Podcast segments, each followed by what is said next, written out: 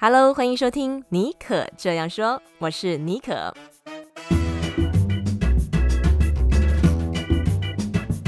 为你注满创意动能，你也可以这样说。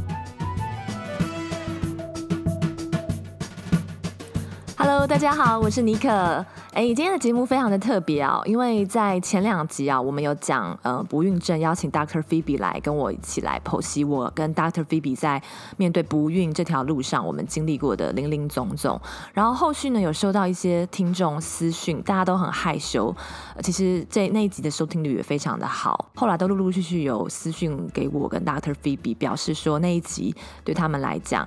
嗯、有很大的帮助，甚至有呃问我们一些额外的一些 information。例如，嗯，看医生的资讯啊，还有怎么样找到这个 safety net 等等的资讯，就让我想到说，原来我的节目还有这样子的一个功能，或是可以帮助到现在也许身边或是他自己本身，嗯，有在经历一些可能一般我们常常听到的一些名词，例如不孕症啊，或是今天这一集我们要讲的这个亚斯伯格症候群。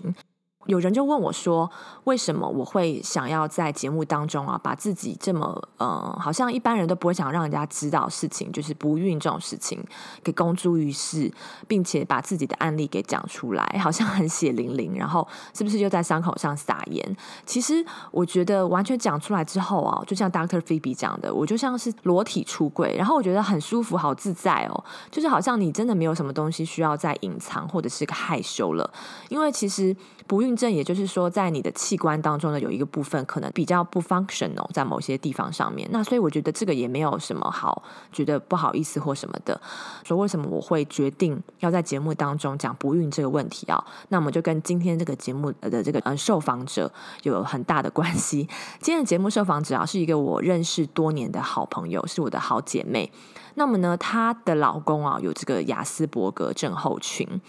嗯，然后呢，她是一个插画家，然后她多年来呢，她其实就深受这个老公雅斯伯格症候群的一个困扰，而且是在结婚多年之后，她才发现哦，那老公有可能就是有这样子人格发展上面的一个呃特征，显性的特征。后来呢，他透过绘画，因为他是插画家，他透过绘画的方式啊，把他嗯，在这个婚姻当中面对雅斯伯格老公的这个酸甜苦辣，还有他的一些疑惑，以及也许曾经走过的痛苦，嗯，还有烦恼，他把它画出来了，而且是用一种很幽默、让人家会心一笑的方式把它呈现出来。后来我这个朋友他就描述这一段的过程，他说其实是非常疗愈的，而且他也。嗯，鼓励和帮助到很多，也许现在正面对家中有亚斯伯格症候群的嗯人，他们大家都看到他的这个作品啊，就是齐声出来发声，然后就觉得说自己好像被看见、被听见了，所以呢，我们才会有今天这一集要来探讨我与亚斯伯格症候群老公的故事。那么我们在音乐过后，就请这个受访者莎拉妈妈出来喽。Hello，Hi Nicole，Hi 各位听众，大家好，我是 Sarah，大家也可以叫我莎拉妈妈。哎，今天节目我们邀请到一位非常受欢迎的亲子作家、插画家，她也是我的朋友莎拉妈妈。很多人也许都有 follow 她的脸书频道“莎拉妈妈育儿生活那点事”。被他这个轻松写实的画风，还有诙谐的文字给吸引哦。那我认为啊，有别于一般的亲子部落客啊，常常是呈现自己好像什么都会啊，十八般武艺样样精通，然后小孩像个天使啊，就是亲子关系非常的好。然后莎拉妈妈的这个图文创作啊，我觉得比较特别一点是啊，她嗯非常真实，毫不掩饰的呈现自己在育儿上面的一些。呃，无奈啊，和束手无策，就是让我们知道说，其实她跟我们都是一样的。然后用这种幽默写实的路线，获得网友的青睐，并且让大家看了之后觉得很感同身受，笑中带泪。不瞒大家说，这是我第一次，所以你知道，现在正在跟你扣录音的过程当中啊，手有点发抖。对，我们平常其实也蛮常分享，就是说我们自己在创作上面的一些过程，或者是呃交流这样子。然后我也注意到，就是你最近啊，你开始透过你的图文的作品，然后去分享你另外一半，你老公，就是说他的这个亚斯伯格症的这个状况。那当初为什么会决定说要画出来自己另外一半哦，有嗯亚斯伯格症候群，正在面对这样子的这个过程，嗯、的这件事情？嗯，呃，这个关于婚姻雅思这个部分，我想大家不管是台湾的听众，或是你知道，在这个大家听到雅斯伯格这个字词，也不过是这几年的事情。好，我们都常会笑说，都是因为透过台湾的那个台北市长柯文哲，所以在这个之前啊，讲白一点，在这个之前，我自己都没有听过什么叫做雅斯伯格，所以这其实。我我不能说我感谢柯文哲啦，他正好出现在我生命当中的那个中途站，在 before 这个名词出来之前，我对于这个这个状态、这个症状是一个很摸不着头，我会觉得我我摸不着头绪，然后我不知道该从何开始，我甚至搞不清楚这到底怎么了，我的老公怎么了，我的婚姻怎么了？嗯，在。那个当中会觉得，难道这就是所谓的世俗的婚姻吗？这么痛苦吗？这么寂寞吗？这么的无话可说吗？而且那个那个无话可说是，我我不知道该怎么说。一般人的婚姻跟恋爱，我想，嗯，就像你扣，你刚跟老公结婚的头头几年，我想应该是两个人比较甜甜蜜蜜啊，如胶似漆啊。我我我脑补的啦，就。对，你知道，就是还在那个蜜月期。对，你会有个蜜月期，嗯、然后至少会有一段很棒的。Before 在你们冲突之前，你们会有一段很棒的回忆的时光。可是我自己，我现在讲的这些事情，都是只针对我老公这个雅思个案，不代表全世界的雅思都这样。所以听众们也不要觉得自己老公这样就是这样了，嗯、就不要误会他。嗯，但是我跟 Sterling 真的是属于一个没有恋爱。的婚姻，就是那个蜜月是没有的，因为在在呃，我因为我们是远距离恋爱，所以我们并没有约会过，嗯、我们一直都是对，就是靠着网络，所以直到我嫁来这里，我才知道哦，这个这个男人的的爱情观，或这个男人的婚姻观，或是所谓的雅思的婚姻观当中，他的亲密关系是很薄弱、很薄弱的。所以他不觉得他需要跟你建立所谓的夫妻关系，但你说哦，有没有有没有 have sex？这是要的，因为这是人的生理需求。可是，在于情感需求上面，嗯、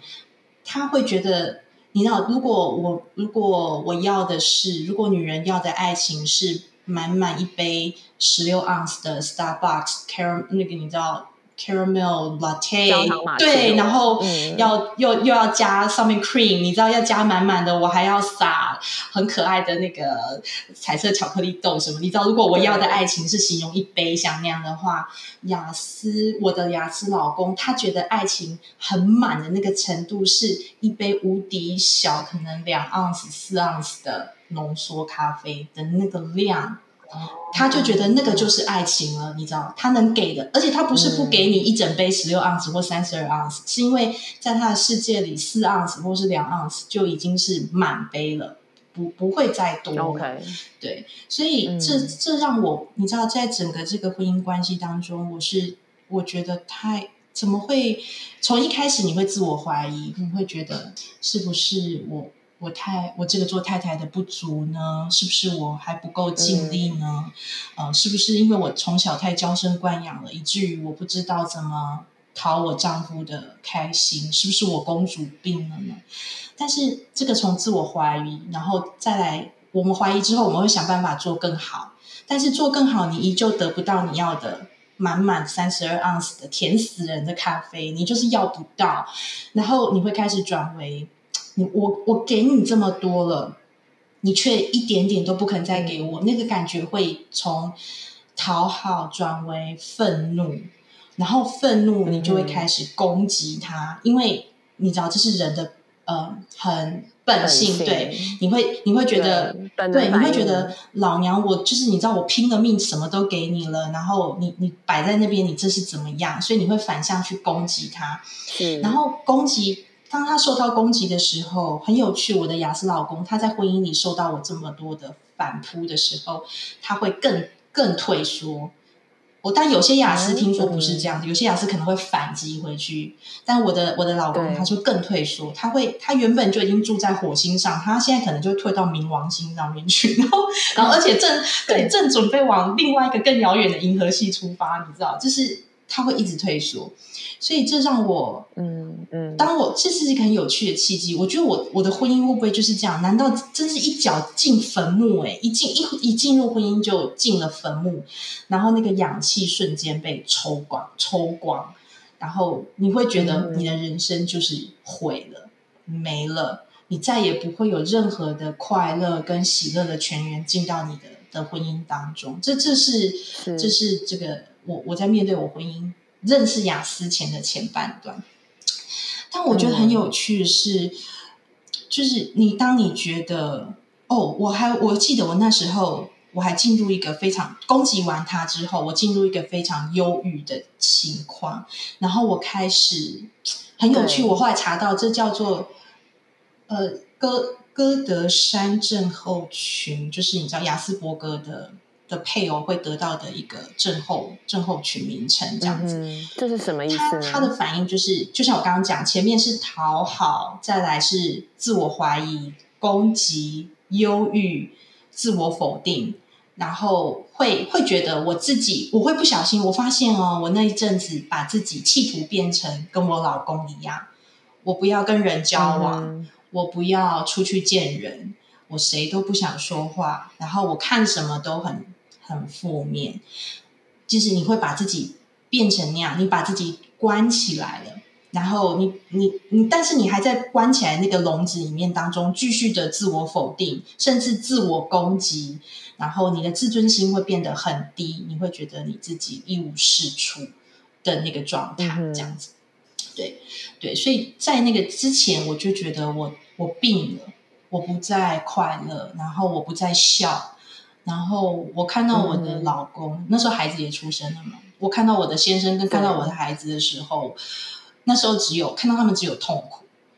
只想我有一种、嗯、有一种那种无力感嘛。对，而且有点像那个，你知道现在小朋友喜欢玩那个史莱姆，对不对？黏 T T 的橡皮橡皮，有点像那个东西贴到你的衣服上，你怎么擦你都擦不掉，它就是渗到你衣服的纤维里了。你怎么样就是。没有办法把它抹干净了，然后你会觉得你这辈子你就是甩不掉了，嗯，的那个痛、那个无力感跟痛苦，嗯哼，所以我我只能说我同理所有雅思配偶的、嗯、的辛苦，这个是一个，如果我我正在这里跟这里说的读呃听众说，如果你的丈夫是跟我们家一样是雅思，或是你找任何的一个症状，对，你感到痛苦的这个这个感觉。是真实的，嗯哼，不是呃，不是别人说啊，你就看开一点。那个对不起，没有办法看开一点，看开一点叫脱窗，那是没办法的，无法。请你，我会觉得我会希望鼓励听众是，你认同你自己现在是痛苦的，嗯，去接受那个感受是对，就是接受摆脱。对，你不要，你不要说服你自己说哦。Everything gonna be fine，你知道什么？睡到明天早上起床又是美好的一天，嗯、没有这件事，嗯、就是你面对的是一个症状，是我们说高功能自闭也好，忧郁症也好，躁郁症也好，亚斯伯格什么都好，嗯、你面对的是一个症状，它不会在隔天早上睡醒就变好。所以我觉得你先读者听众们先跟我一样，先同理你自己的感受，接纳你自己的感受，嗯、这个很重要，因为你。你不断的在否定自己的时候，或是你在否定那个感受的时候，你是把内在的自己撕裂的，而且更辛苦。其实，对，你是把自己撕裂的，那会让你变成人格分裂的神经病。真的，你会把自己变成神经病。嗯 okay. 对，因为你的表面你必须佯装的你很好，可是你心里知道你并不好。对，所以不要不要假装自己很好。那后来是怎么样知道自己的老公其实是亚斯伯格症候群这件事情？对，嗯，这当中契机当然也是因为我们透过呃所谓的教会的婚姻之商，然后还有身边一些就是做有这个专门领域的人朋友，正好提醒到，哎、嗯，你先生好像这个状态不不算是正常男生在婚姻里的那个逃避状态，不一样，其实那是不一样。那有那时候教会的辅导就给了我一个一个网站一个资讯，说你要不要考虑看看，去看看里面这个，他也没有很明的跟我点名说啊，我觉得你老公是什么问题。那我就进去那个哦，是一个雅斯伯格检测自我检测网站，但因为我是帮我老公检测了，我就看里面的那个，我就看里面的一列一列，我就觉得每一题每写一题，就是想要拍桌子，你就觉得哦妈呀，这就是在讲我老公哎，怎么办？非常吻合，这样无敌吻合，嗯、然后你知道写出来几乎要满分的这样子，我就觉得哇，这辈子考试都没有这么高分过，居然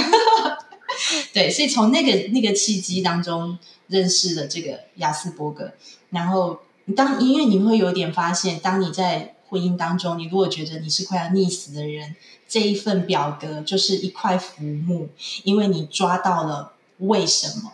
你终于知道那个问题不在于那个问题不再是无解的你你的问题，嗯、那个不是。对，而且那个不再是你的羞耻，你知道吗？那不是你的羞耻了。所以当我就觉得，哦，当我抓到那个点的时候，我就开始往这个地方钻。我那我记得那时候，因为我人在美国嘛，嗯、然后我我没有这方面的书籍，我还从你知道博客来订好多相关的书寄来这边看，然后渐渐去了解，哦，原来这个雅思这是一个他们他们知道自己某个部分的的这个。没办法，但是 he cannot help，就是他他就是没有办法，就像你天生不会画画，就就真的就画不好，或者是你知道你不会做什么，就真的不，就像我，我是个运动白痴，我就是跳不了高，嗯、我就是那个 离地面不会超过三十公分的那种人，嗯、你知道，嗯、就是有些事情他就没有办法，那我们要怎么样去从他这个没有办法当中去帮助他，或是帮助，不要说帮助他好，帮助我们自己。去如何跟这个没有办法的状态当中共存，然后得胜下去、嗯、相处，对，找到一个呃共存的一个方式。对，这个是这个很重要，因为我不能说你遇到一个雅斯伯格或遇到你婚姻当中的难处，第一件事情，我我不能说那你就离婚吧，因为我我知道这样讲很可能会有点残忍或者什么，可是或许。不能马上做一刀切，是因为你背后你知道你还有很多责任，譬如说你还有孩子。我想这是很多妈妈、很多家庭都是遇到一个问题嘛。你有孩子，或是你们俩之间其实还是有些情感，嗯、你们还是有爱在当中的。这不是说好我我撇了我就撇了这样子。嗯、所以我我的方式我选择，我不要我不离婚，但是我要我要知道怎么救，我要我要努力到最后，除非我再也动不了。嗯对，但我在这里也是给各位听众，就是我现在讲的都是我自己。如果你不这么认为，或者是你实在太痛苦，你一定要去寻求你自己的解脱方式。对，不要别人告诉你说，哦，你你你只能怎样，或是你就不能离婚，你就不能怎样。嗯嗯，那不是一个正确的。那个是因为现在是用我自己的经历来说出我自己的故事，这样子，不要成为不要成为听众的一个。牵绊或是枷锁，因为你是你，我是我，这样。嗯哼，那你后来是怎么，就是这个过程把它转化，然后透过绘画画出来，然后有让你现在比较嗯，有找到一个出口，对不对？大家如果发现，就是我早期的插画，其实我已经有一点点带入我先生的雅斯伯格的特质，他就是很傻，然后很很呆，然后很木讷。可是我相信这些在一般婚姻当中也是有很相似的啦，嗯、就是很多人的老公猪队友很像这样子嘛。所以我已经在那个绘画的光的的当中，我已经在逐步的释放我自己，把那个负能量慢慢的透过画图放出去。觉得这个很勇敢呢，而且也很少见，这真的是我第一次在呃透看到图文作品这样子去赤裸裸的把它表达出来，而且就是你表达的方式。让我看就是哦，我好像比较能够了解这个我们一般听过的，可能它就只是一个名词，它就让我了解说哦，如果你跟这样的人相处，你是感受是什么？然后再加上呃这些网友的回馈啊，大家一起在在那个粉丝页里面互亏自己的老公，嗯、互亏自己的婚姻的时候，你会在当中从有趣的言语当中得到很可爱的正能量，然后你就会觉得啊。好啦，其实虽然我老公有雅思，可是他的某些特质其实也是跟一般老公一样。嗯、那大家都可以，就像你说，一笑泯恩仇，或是一一笑自知。那我也可以，你知道，在当中释放我自己一点点。那对呀、啊，所以之后呃，为什么要开始把这个雅思正式的公告出来？我觉得是因为我发现哦，就是像经营部落格已经六年，太多人默默的，也不是说默默的，他无意间透露很多讯息给我，甚至有些读者他会网友他会私讯给我说，哦，他的他他觉得他好像也跟我面临到一样的问题，可是。他不知道该怎么办，或是他觉得他的孩子，因为我有时候会透露出一些我我们家孩子正在做什么治疗啊，或是我老公正有什么状况，有些读者就会希望从我这里得到更多的资讯。那一开始我不以为意了，我就觉得啊、嗯，那我能帮你多少我就帮多少。后来我发现，在这当中 suffer 的人实在太多太多太多了。嗯、但是为什么雅斯伯格成为了一个好像？羞耻，或者是比较愚蠢，或是不光彩的，对，为什么呢？既然大家都在痛苦当中，然后为什么没有人？也不是说对不起，不是不能说没有人，已经有人在做，只是不是透过插画，是比较透过是，因为都是专家学者，对，很多专家学者都是透过文字。嗯、那所以当呃，就是我在我之前正式的公告雅思这件事情的时候，我发现底下的网友们大概有八成。出我意料之外，大概有八成都在告诉我，嗯、对我们家也是，对我儿子也是，对我老公也是，对你画的就是。嗯，其实这是一个很隐藏的一个呃问题耶，对不对？对，没有想到大家其实很多都会遇到这样子的状况。他们大家也其实也等你等很久了，敲完，你终于把它画出来了。我可以从你莎拉妈妈的这个画作当中得到一个安慰。得到一个了解，甚至是一个，我觉得我很印象很深刻的是说，你其中有一幅作品是我让我觉得很觉得你好好你的。角度，你你切这个议题的角度真的很很特别。你去反而去想说，哎，你老公这个雅斯伯格症，反而他的这个症状比较内向啊，比较木讷啊，这个很安全哦，完全不可能有呃，就是说什么会担心婚姻当中出轨或者小三的状况。就是你反而把他的这个症状，你去解读成一个，哎，其实对你们的婚姻其实是一个好的一个保障。的状态让我觉得看得很哇，我觉得也不是说正能量，就是说你看事情的角度，然后你把它画出来，这个我觉得一定对很多人来讲是说哦，原来我老公或者我老婆有雅思，或甚至我小孩，但是其实他的这些特质，我外人看起来可能好像比较是一个缺点，但其实他也有可能是一个优点哦，对不对？其实我我更鼓励大家可以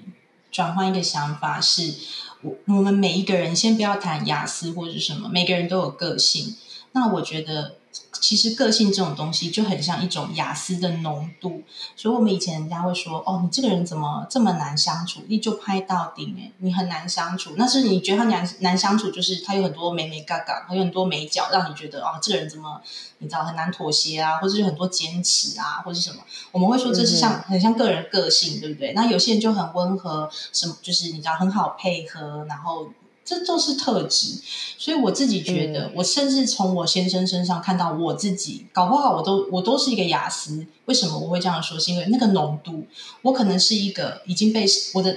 雅思的浓度已经被社会化的比较薄弱，所以一般人感受不出来我那内心，你知道，我们内心里那个自我的坚持，或是我们内心里那个难相处的自己。我相信每个人都有自己一个。坚持的点，就是说有些人就是我我不喜欢吃辣，我就是不喜欢吃辣，你再也没有办法勉强我吃辣，对不对？这个就是一个坚持，或是你一个喜好。嗯、所以雅思，我觉得大家不要，他也不认为，他也不归类在于一个病症，你知道，他只是归，他现在在美国是被归类于一个特质，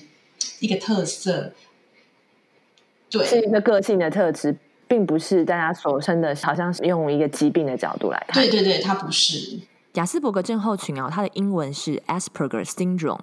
syndrome 的话呢，就代表它是一个症候群，一个特征，一种甚至说可以说是在，其实在美国的医疗界，对于亚斯伯格症候群，并不认为说它一定就是一种疾病，它是一种在呃人格特质上面比较显著的。例如说，有这个亚斯伯格症候群的人啊，他通常那他的特征、个性的特征，根据这个维基百科是说，他的特征是社交和非语言交交际上面的困难，然后同时会伴随着他的可能人格特。质上面，他的个性、兴趣比较比较没有广泛的兴趣，兴趣比较狭隘，然后会重复一些特定的行为。但是呢，相较于其他的一般的自闭症的障碍哦，嗯、他仍然保有语言跟认知的发展。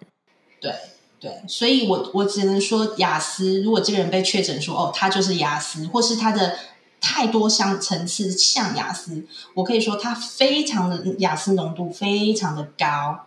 但是你不能说，你不能用雅思来判断这个人有病或没病，no，这是不可以的。就是对我来说，这是不可以的。每一个人都有自己所谓的难相处的点，只是他有没有被社会化。那雅思雅思这个这个名词，因为也，我想大家可以自己去 search，它也包含了很多不同的连带症状。有的人可能包含的过动，也有可能包含的妥瑞，你知道，就会有很框在一起的。所以雅思这只是其中一。一项而已，你不能用它盖刮了所有全部的你看到的那些你不能容忍的点，不不能都归在雅思这件事情上面。没错，没错。那有些人呢会把这个雅斯伯格症候群跟高功能自闭症，所谓高功能自闭症就是他没有智力障碍，没有智能障碍，但是或者说几乎没有自闭症视为相同的。但是呢，一般来说雅斯伯格症的人哦，他们的这个智力正常，然后有些甚至都是资优生，然后比较少出现语言发展迟缓的问题，然后也有像是 ADHD 啊，例如注意力不足过动症和学习障碍并发呃的状况会产生，所以你很难。用一个症状或是单一的一个特性、嗯、特征，就来界定说，哎、嗯，这个人他是 雅斯伯格，他有雅斯伯格症候群。No No No，就像莎拉妈妈刚刚讲的，其实是不能这样子，就是有呃非黑即白的就这样划分。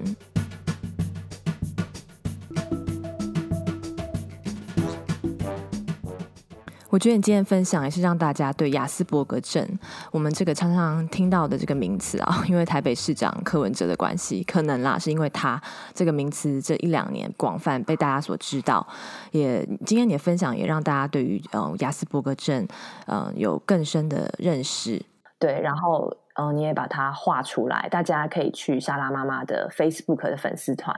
如果你现在遇到这样子的状况，然后你很很希望可以找到一个出口，有一种嗯被被了解的这个力量的话，你可以去看莎拉妈妈的创作。我我个人觉得，就是说，像我本身不了解这种个性特质的，我看了他的画作之后，哎，我有一个另外一个另外一个一个的角度去看这件事情，对我来讲也是一个新的启发。我们今天很谢谢莎拉妈妈来节目现场跟大家分享她跟雅斯伯格老公之间的酸甜苦辣，以及她怎么样用创作、用画画的方式，嗯，为自己也为她的读者找到一个疗愈还有被了解的这样子的出口。谢谢，谢谢大家。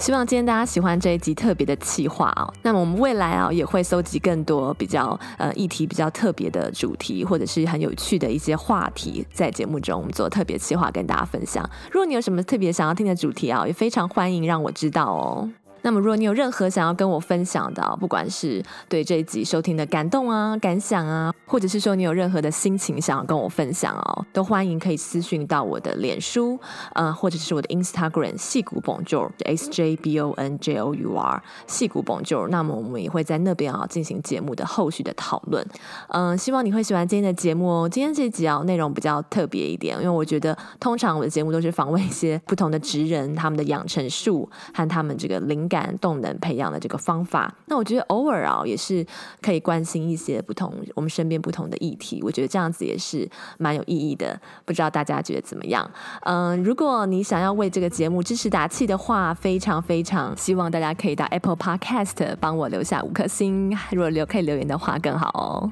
你的这个支持和留言呢，可以让更多人看到尼克这样说这个节目。那么也许啊，今天他听到这一集，对他来说就是一个祝福。好那我们就下次再见喽拜拜。